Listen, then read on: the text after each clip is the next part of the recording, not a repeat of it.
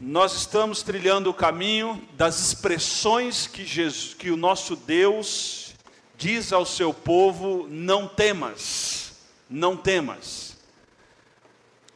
Nós temos trilhado esse caminho, e alguém já disse que nas Escrituras, por 365 vezes, existe essa expressão: não temas ou não tenha medo. Ah, enfim, nós pensamos aquilo que nós ah, lemos nas Escrituras e Deus falando ao seu povo. E eu começo com uma citação ah, do pastor Ricardo Agreste, que ele diz o seguinte: A essência do medo reside em nossa falta de confiança no amor e no cuidado de Deus para com as nossas vidas. Primeira vez que aparece a expressão ah, medo nas Escrituras, Gênesis capítulo 3, depois da queda. Adão e Eva têm medo do Senhor. E diante dessa realidade, o medo começou a fazer parte da nossa caminhada, da nossa existência. E nós precisamos lidar com eles, com, com, esse sentimento a partir da confiança que temos no amor e no cuidado de Deus para com cada um de nós. Hoje, eu quero lidar com dois textos, poucos versículos desses dois textos, de Deuteronômio 1 e Deuteronômio 31.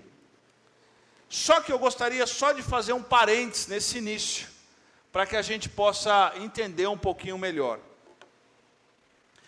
Em Gênesis capítulo 46, Deus diz a Jacó para Jacó descer ao Egito, porque no Egito tem comida e onde Jacó está, não tem comida.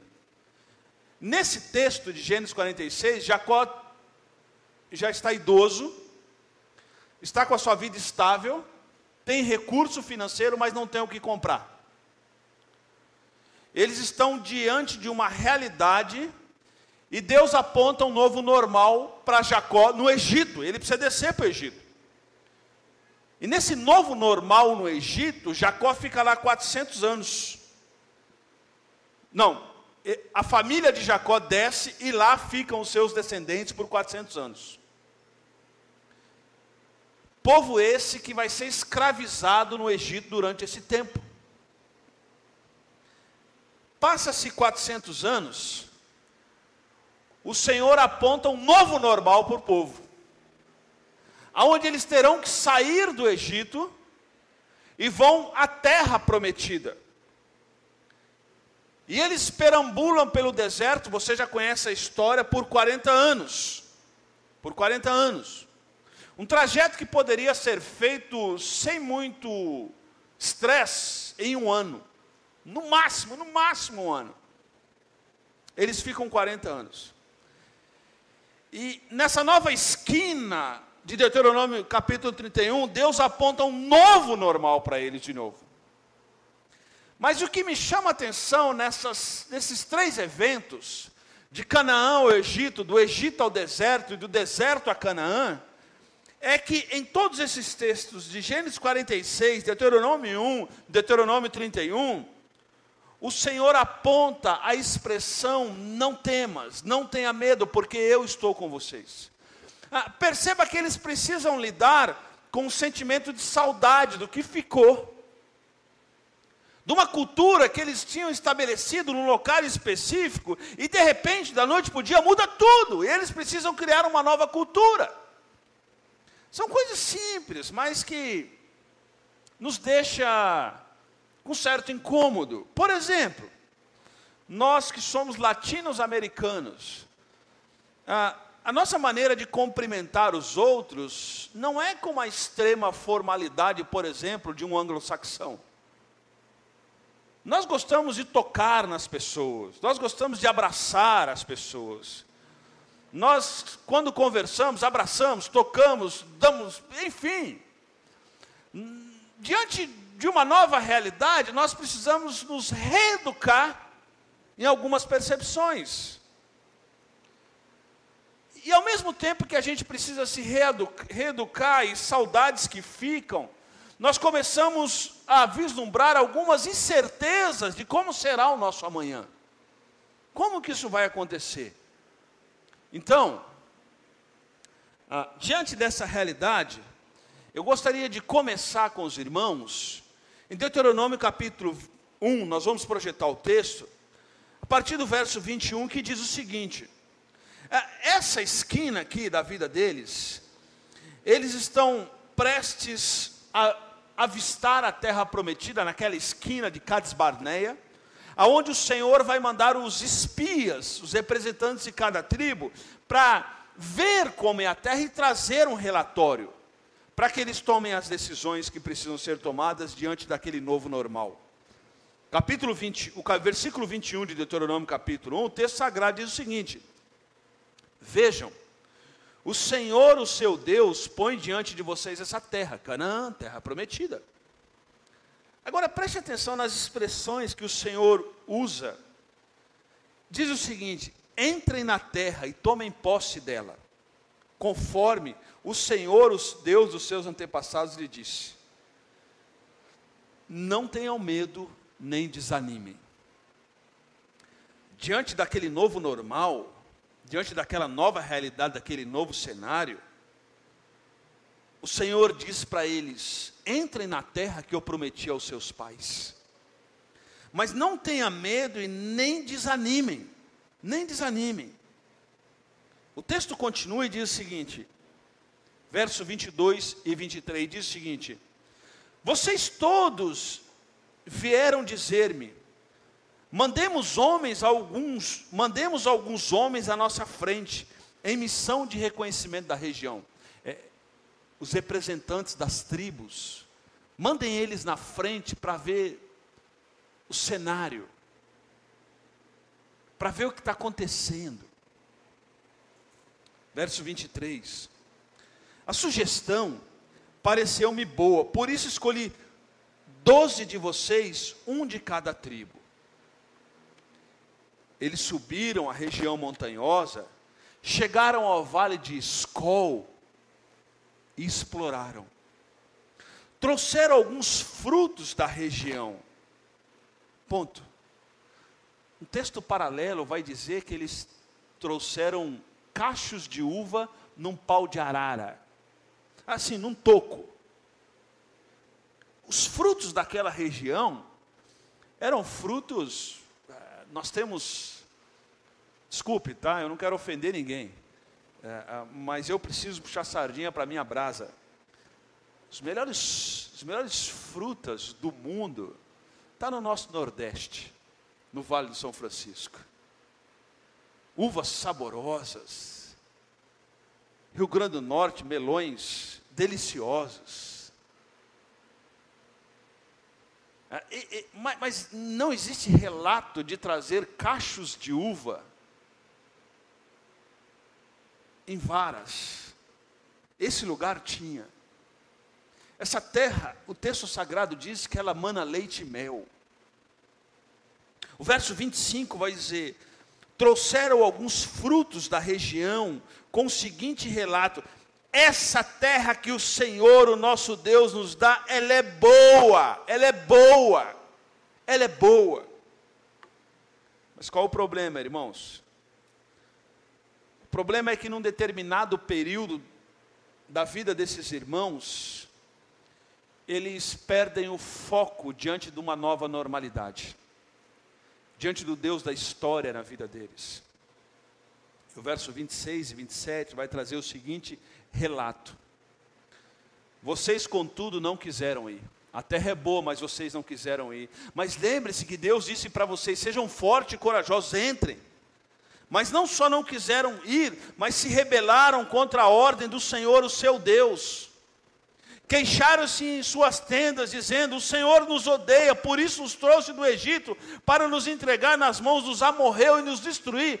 É, perceba que esse povo, né, de um passo para o outro, de numa normalidade para uma nova normalidade, eles perderam da retina da sua memória todos os atos de Deus durante a sua história. E o que, que aconteceu? O texto diz no verso 26 que eles se rebelaram contra o Senhor. Eles se rebelaram, mas não só se rebelaram, o texto vai dizer que eles queixaram-se em suas tendas. A rebelião e a murmuração, no verso 26 e 27, nada mais é do que dúvidas, dúvidas sobre os, o cuidado de Deus em suas vidas. Isso gerou rebelião e murmuração, mas não só isso, não só isso. O verso 28 e 29, eles dizem o seguinte: Para onde iremos? E olha o que, que ele diz: Os nossos compatriotas nos desanimaram quando disseram. Agora preste atenção, que não foi ninguém de fora que desanimou esse povo. Não foi Satanás que desanimou esse povo, não foi o sistema do governo que desanimou esse povo, não foi a falta de possibilidade no mercado de trabalho que desanimou esse povo. Quem desanimou o povo foi o próprio povo. Satanás não precisou fazer nada, o próprio povo fez. Tanto é que o texto diz que os meus compatriotas nos desanimaram diante de uma nova realidade o que, que acontece na vida desse povo? Ao invés de eles serem fortes e corajosos, eles se rebelam, murmuram e desanimam. Gera um desânimo entre eles. Eles nos desanimaram.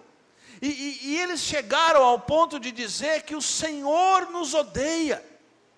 O Senhor nos odeia. Por isso o Senhor nos trouxe do Egito. Ele nos odeia. Alguém já disse, muito sabiamente, que esse bloco desse texto, ele relata três pequenos passos para cometermos erros irreparáveis em nossas vidas diante de uma nova realidade. Primeira coisa que o autor diz é que o primeiro passo que eu e você damos no sentido de cometer erros irreparáveis em nossas vidas, é quando nós escutamos vozes erradas. Quando nós inclinamos os nossos ouvidos a ouvir vozes que não provêm do trono de graça de Deus. E nessa noite, diante de uma nova realidade que nós vivemos na sociedade, nós precisamos tomar a decisão a quem nós vamos ouvir. Quem vai fazer nossa cabeça? Esse povo, eles ouviram vozes erradas. Eles viram a presença de Deus. Eles andaram, irmão, com roupas que durante 40 anos não estragou. Ah, durante o dia existia uma nuvem de sombra sobre eles no deserto à noite uma nuvem de fogo para aquecê-los. Todo dia pela manhã o Senhor mandava maná, eles, eles atravessaram o mar vermelho a seco, viram feitos fenomenais do Senhor. Mas numa esquina, diante de uma nova normalidade, eles duvidam de Deus, eles escutam vozes erradas.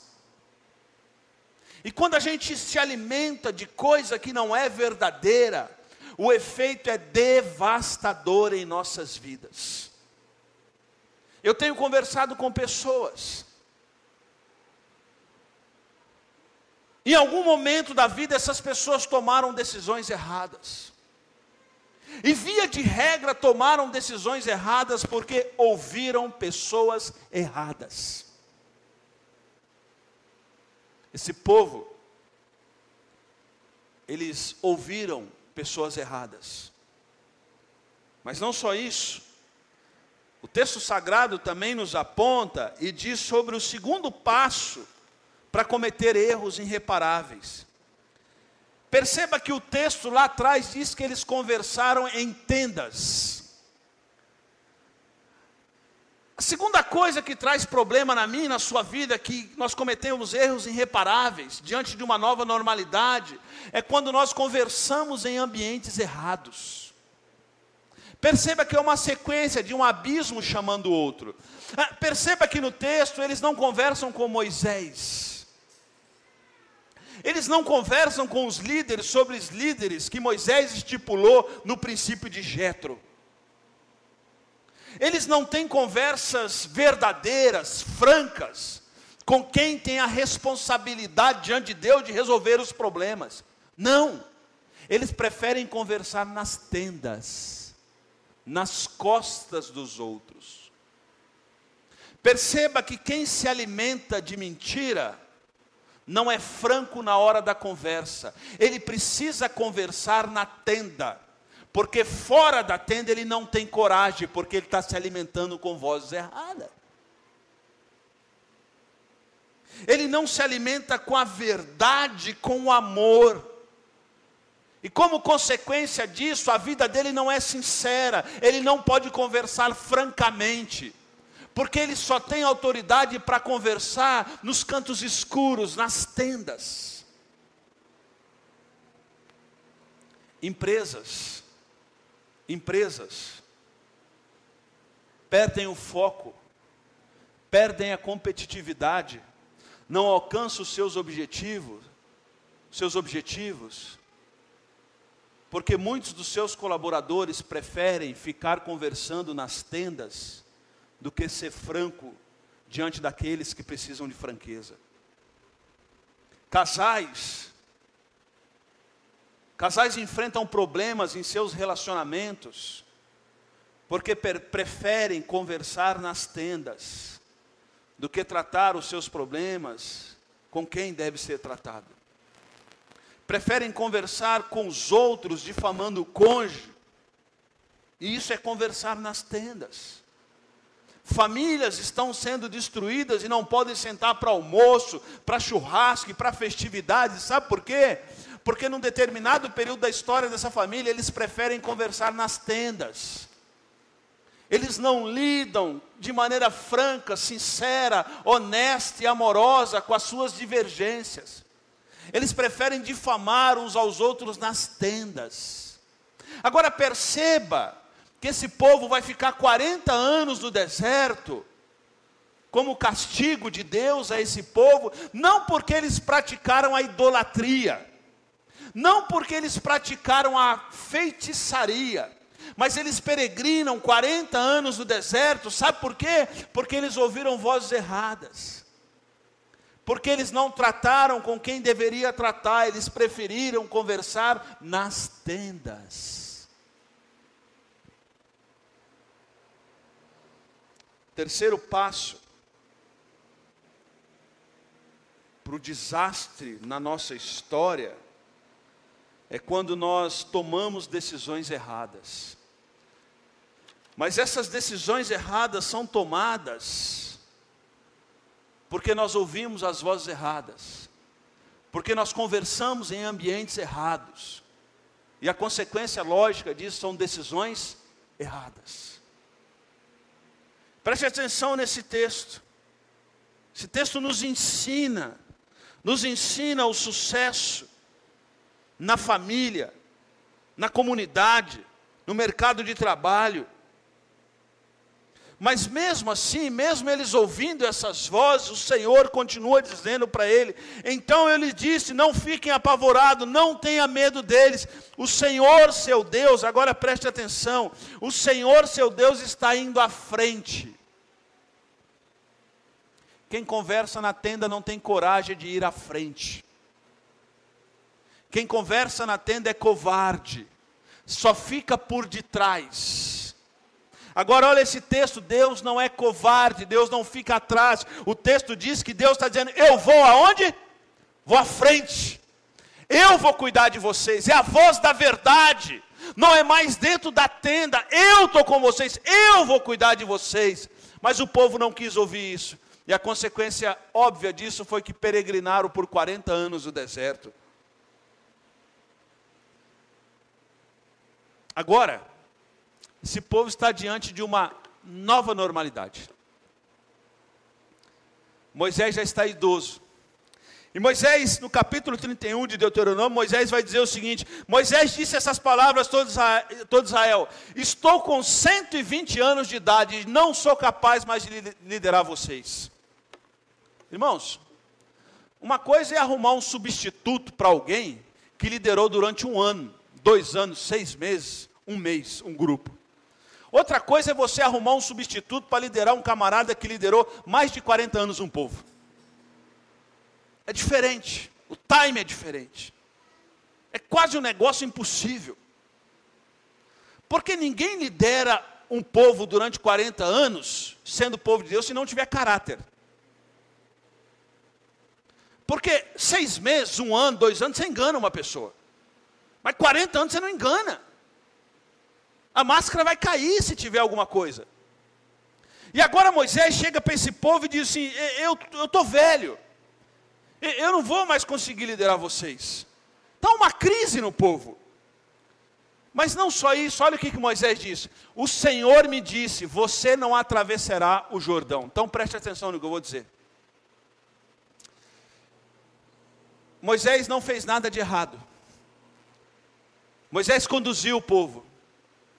Mas aqu aquelas pessoas que trouxeram o relatório errado dos, dos 12, 10 trazem o relatório errado, dois trazem o relatório, relatório certo, Josué e Caleb.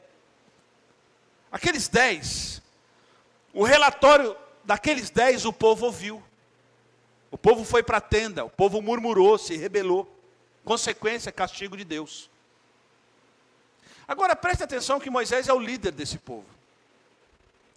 E é interessante que Moisés liderou o povo todo o período, todo o período. Mas quando chegou para levantar a taça, Deus disse: Você não vai levantar a taça. Lembra a Copa da França? Que a gente até hoje não sabe o que aconteceu com o Ronaldo, se teve ou não teve convulsão, o que aconteceu, como é que foi, o que aconteceu. Aos 45 minutos do segundo tempo de escalar o time, no Estado de França, o Galvão Bueno disse para a gente que o Edmundo ia jogar no lugar do Ronaldo. O Ronaldo chega depois da convulsão e diz: Não, eu vou jogar. Eu vou jogar. Ele não queria perder a possibilidade de jogar o final de uma Copa do Mundo. Eu vou jogar mesmo depois da convulsão. E jogou, que ele mandava. Moisés chegou no vestiário para entrar no campo. Deus disse para ele: Você não vai jogar o final da Copa.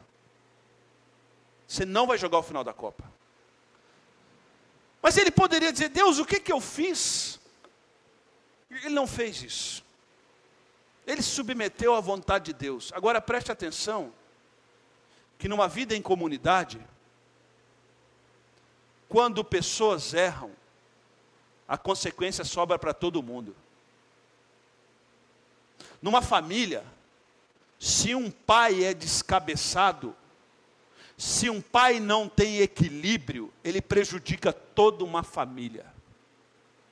Se um filho é desequilibrado, ele prejudica toda a família. Não é cada um com seus problemas, não. Quando a gente vive em aliança, em comunidade, a gente precisa entender que as minhas decisões prejudicam os outros. Lá na minha casa, eu e a minha esposa e os meus filhos, nós não temos a liberdade de tomarmos as decisões que nós quisermos, não. Há um parâmetro. Sabe por quê? Se eu tomar decisão errada, eu prejudico a vida da minha esposa. Se eu tomar decisão errada, eu prejudico a vida dos meus filhos. Se os meus filhos tomarem decisões erradas, eles prejudicam a minha vida. Nós vivemos em comunidade. E Moisés sofreu, não por um erro que ele cometeu, mas por um erro dos seus liderados, que preferiram ouvir outras vozes, conversar em tendas e se rebelar contra Deus. Irmãos, esse novo normal trouxe para algumas pessoas a sensação de que nós não precisamos mais viver em comunidade. E pessoas estão perdendo a noção de que isso terá consequência. Se nós estamos debaixo do sangue do Cordeiro da aliança, eu tenho responsabilidade para com uma comunidade e para com vida de pessoas. Moisés disse: Eu não vou atravessar, porque eu não vou atravessar, porque Deus disse que eu não vou atravessar. E por que, que você não vai atravessar? Porque naquela esquina de Cades Barneia, vocês preferiram ouvir os dez aos dois que trouxeram o verdadeiro relatório. Percebe? Isso deve gerar em nós responsabilidade de que as nossas atitudes e decisões, ela não tem implicação só na nossa vida, ela tem implicação na vida de outros também. E por isso, nós precisamos prestar atenção nas vozes que nós estamos ouvindo. Encerrando, o Senhor nos orienta a tomar três atitudes. Três atitudes diante da terra prometida. O Senhor disse naquele texto, no versículo 3 e 6: O Senhor, o seu Deus, o atravessará pessoalmente à frente de vocês. Atenção, Deus não governa as nossas vidas por controle remoto. Deus é Deus Emanuel, é Deus conosco. O texto está dizendo que Deus atravessará pessoalmente aonde? Aonde, irmãos? Eu sei que está com a máscara, mas dá para falar. Vamos lá? À? à frente. Preste atenção, seja qual for a luta que você está passando. Esse texto tem aplicação para nós. O Senhor está à frente de nossas vidas, amém? Ele não está de qualquer jeito na nossa vida, Ele está à frente. Deixa eu dar um exemplo para que a gente possa entender. Quando a gente é criança, a gente tem medo de entrar no escuro. A gente vê assombração, a gente vê vulto, a gente vê tudo quanto é tipo de coisa. Mas em determinado momento, quando a gente é criança, para entrar no quarto escuro, sem acender a luz, se o nosso pai ou nossa mãe pegar na nossa mão e entrar no, escuro, no quarto escuro com a gente, a gente entra com coragem. Esse texto está dizendo que o Senhor pega na nossa mão e Ele atravessa a frente. Mas para isso o Senhor exige de nós nessa noite duas atitudes. Duas atitudes. Quais são essas duas atitudes? Sejam fortes e corajosos. Amém? Seja forte e corajoso. E quando a gente pensa de forte, a gente pensa em alguém musculoso. As pessoas mais fortes que eu conheci, aos nossos olhos, são as mais raquíticas. Sejam fortes e corajosos. Deus vai à frente nesse novo normal. Mas Ele exige de nós força e coragem, atitude proativa. Tomar decisões necessárias. E fazer sempre aquilo que está ao nosso alcance. Três coisas. Deixa eu dar um exemplo que eu estou dizendo, e aí nós vamos encerrar. Lembra quando Jesus chegou em Caná da Galileia? Para transformar água em vinho? A primeira coisa que Jesus disse àqueles da festa é o seguinte: peguem as talhas e encha de água. O Senhor ia fazer o milagre em Caná da Galileia. O Senhor tem poder de transformar água em vinho. Mas aquelas pessoas daquela festa de casamento precisavam fazer a sua parte. E a sua parte era: pegue as talhas e encha as talhas de água. Algumas pessoas, diante da nova realidade que nós estamos vivendo, elas estão esperando o Senhor transformar água em vinho, mas o Senhor está dizendo: faça a sua parte, encha as talhas que o milagre é comigo. Amém? Milagre é comigo. A sua parte, sabe qual que é? Levante. Levanta essa talha que é pesada e é muito pesada e encha de água e traga aqui, deixa aqui que o milagre é comigo. Isso tem a ver com a expressão seja forte e corajoso. Seja forte e corajoso. Portanto, eu quero deixar aos irmãos três aplicações. Primeira delas é, diante dessa nova normalidade, nós precisamos escolher a voz que vai orientar a nossa caminhada como discípulo de Cristo Jesus. O que, é que eu estou dizendo? Eu estou dizendo que você precisa decidir quem que você vai ouvir. alguns meses lá em casa nós decidimos não ter mais contato com TV aberta.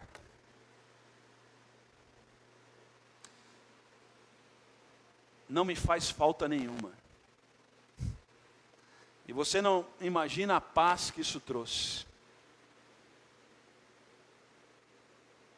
Ao lidar com lixos que nos contaminam. Finalmente, irmãos, tudo que for verdadeiro, tudo que for amável, tudo que for de boa fama, seja isso que ocupe o vosso pensamento.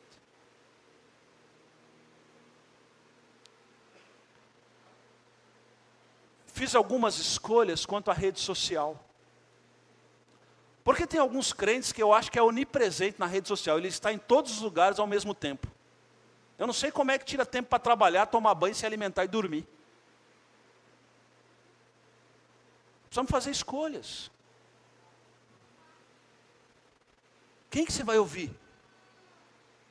Porque se eu tenho tanto tempo para a rede social, alguma coisa essencial está sendo sonegado na minha vida. E possivelmente o que está sendo sonegado são os relacionamentos de aliança e o relacionamento de sangue marcado com o corpo, com o sangue do cordeiro. Segundo, abandone a murmuração e as conversas da tenda. Conversas de tenda não nos levam para o objetivo. Conversas na tenda nos paralisa e nos tira a alegria de viver a vida que Cristo quer de cada um de nós. Terceiro, conjugue dois imperativos em sua vida. E esses dois imperativos diante dessa nova normalidade é: sejam fortes e corajosos. E o segundo, não tenha medo. Porque Deus está à frente. E o que ele prometeu para nós é uma terra que mana leite e mel. E diante de novas normalidades, seja forte e corajoso. Não temas porque o Senhor teu Deus é contigo. Eu quero orar com você. Quero pedir a graça do Senhor sobre as nossas vidas. Quero que você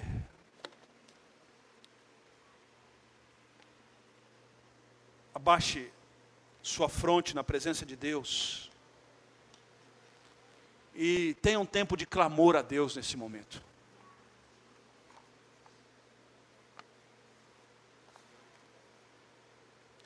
E esse tempo de clamor a Deus passa, em primeiro lugar, pela confissão.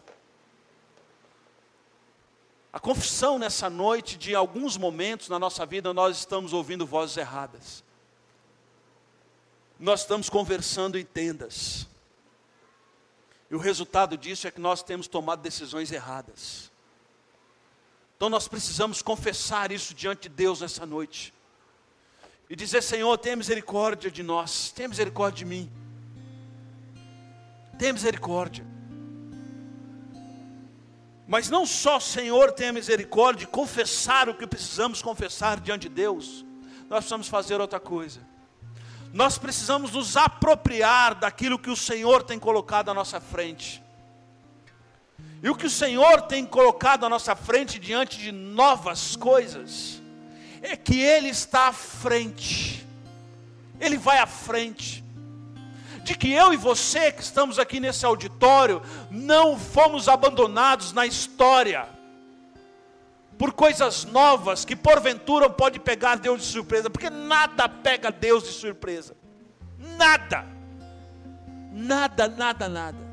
E nessa noite, em nome de Jesus, nós podemos descansar no Senhor e dizer: Obrigado, Senhor, porque o Senhor vai à frente na minha vida.